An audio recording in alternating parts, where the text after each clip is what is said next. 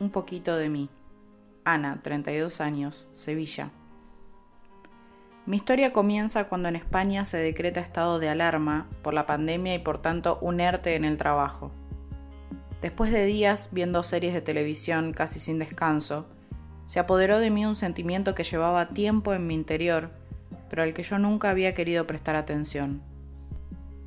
Trataba de ignorarlo, pero miraba la tele y no era capaz de enterarme de lo que estaba viendo porque mi mente estaba en otra parte. En una de esas entro a YouTube para ver separadas y me encuentro con un video que decía de mejores amigas a novias.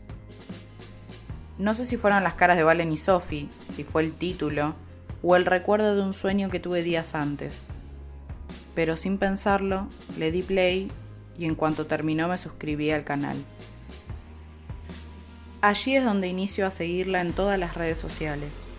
Aquel video y todos los que vi después hicieron que tuviese una conversación conmigo misma que llevaba años evitando y era aceptarme como bisexual. Ahora os cuento algo de mi infancia y adolescencia, ya que ambas estuvieron marcadas por el acoso de una sociedad que no entendía y mucho menos apoyaba que una mujer jugase al fútbol. A los 16 años, tras unos 10 soportando insultos, peleando con quienes no me respetaban, y con la oferta para formar parte de la selección sevillana de fútbol femenino por delante, me vi superada y terminé abandonando todo.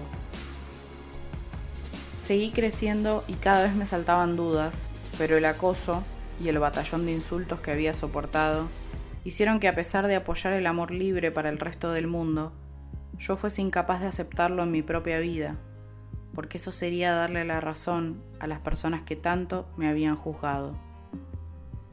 Hoy puedo decir que gracias a Valen y Sophie con su canal Cómo salir del closet, me acepto tal cual soy y que me da exactamente igual lo que piense la gente, porque lo importante es lo que pienso yo acerca de mí.